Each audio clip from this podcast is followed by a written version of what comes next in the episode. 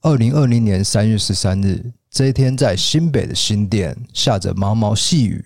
一名林姓男子骑着机车，因为要接准备下班的姐姐，就先将机车临停在路边。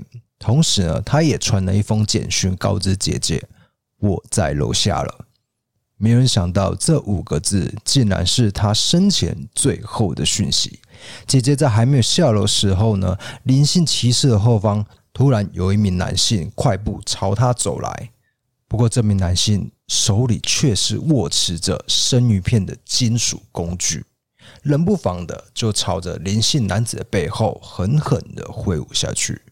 为了避免造成家属伤痛，那我们的细节呢就不多谈。是的，接下来就是晚安，欢迎回到异色档案以及故弄玄虚，我是 DK，我是纪嫂。好，我们今天要讲的，也就是去年三月发生的一个事件。嗯、对，那是一个随机的事件，所以造成人心惶惶。没错。接下来就要讲这个林姓男子他发生了什么事情嘛？这时候呢，因为林姓男子他猝不及防。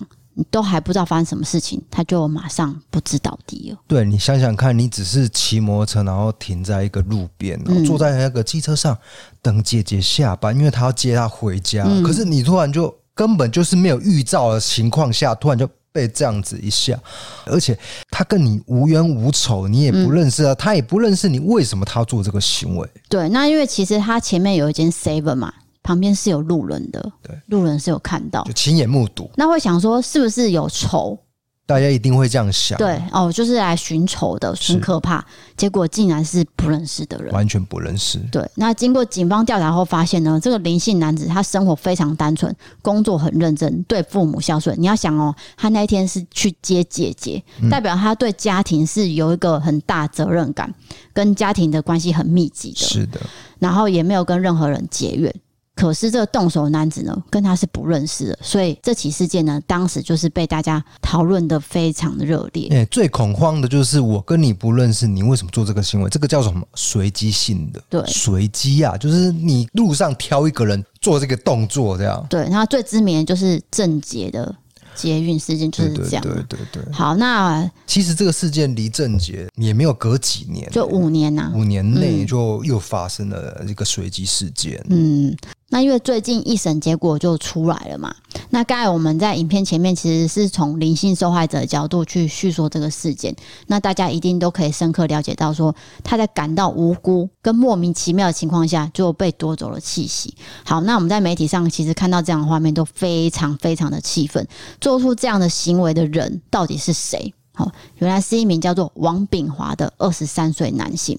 由于他的姓名跟影像，其实早就在各大媒体跟社群，哦，大家其实应该都看过了。总之呢，他就是做出了人神共愤的行为。那我们事情就回溯到二零二零年三月十三号，这时候王炳华跟他妻子在车上，他就说他想要到妻子娘家附近去吃饭。这时候他太太就说：“我不要。”就这样，因为一件小事情，两个人就吵架了。吃饭的地点的事情，对。那这时候吵完架之后，就是发生了这个令人匪夷所思的事情。真的是匪夷所思啊！因为你跟妻子吵架啊，跟那个路人停在那边有什么关联？对，你为什么要过去做这个行为？他就是直接下车，然后拿着他车上常放的这个金属工具，直接就往这个临停的骑士做出残酷的行为。对，等于是他没有任何的去思考。他就直接做了嘛？不是啊，可是你要想，他跟老婆吵架，跟这路边的男子有什么关联？我刚讲就是这样，没有关联呐、啊。对，你为什么要去对路人发泄呢？对，所以才会让人家害怕，说这是很不寒而栗的事情。是我今天如果站在路边，我是随时都会被一个人就这样没了生命？对，然后后续政府也说。要加强去巡逻还是检讨？可是其实这种事情怎么可能去预防呢？那个是突然这样做这个行为，你你没办法预测啊。嗯，而且做出行为之后呢，这王炳华是嘴里叼着香烟，可他表情非常冷漠。他并不是说哦很惊恐还是怎样，没有，他就这样很无感的走回车上。你知道这时候他老婆在车上喊说：“你在干什么？你赶快报警！”他要喊赶快叫救护车。他有一直跟她老公讲，可是她老公就是开着车。扬长而去，直接开走啊！对，就好像没有事情发生。然后那个路人就是倒在那边，一直在流血。对，他就摸着背喊着救命救命。那因为其实路边还是有人嘛，就马上叫救护车了。反正呢，就是因为他的伤势实在太严重了。其实送医过程是很迅速，但是真的就是你说的太严重，嗯，没有办法挽回了。好，那家属呢，天天以泪洗面。不是说好人就会有好报吗？为什么现实生活不是这样子？林姓男子就是一个好人啊，因为我看他的那个。感觉就是就是一个勾一郎，你知道吗？他在那边接姐姐下班呢。嗯，然后他对父母也是非常孝顺嘛。是。好，那逃离现场之后呢，这个王炳华的太太就苦苦哀求说：“你赶快去自首。”所以他太太呢就打了电话报警。好，那警方到场就到新店区某个地方逮捕了这个王炳华。哎、欸，啊，重点是。是太太去卡卡电话啊？对，不是王炳华打的嘛、欸。所以这时候王炳华第一时间，他是以患有解离性人格去辩解这一切行为。他说：“我跟我太太吵架，所以我的其他人格跑出来，我做出了这件事情。”他是这样讲的哦。好，问题是患有解离性人格的人。他通常是不知道自己有人格存在的，是就是他那个叫做时间丧失感，他突然失去了一段时间，所以他不会知道说会发生的真实，可是他却清楚的描述出来了。对，如果你要说电影的话，我会想到《斗阵俱乐部》这一部，他就是呃创造出泰勒·德顿这个角色，然后这个角色出现的时候呢，他的记忆是丧失，他根本没有这段记忆。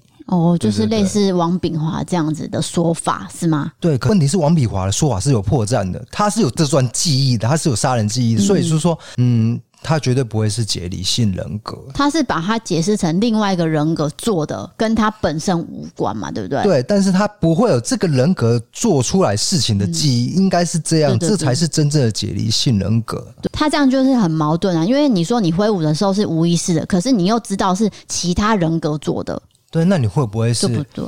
其实有一些说是解离性人格的人呢，就是做了一些犯罪的行为，结果就获得法院的那个释放，就没有罪。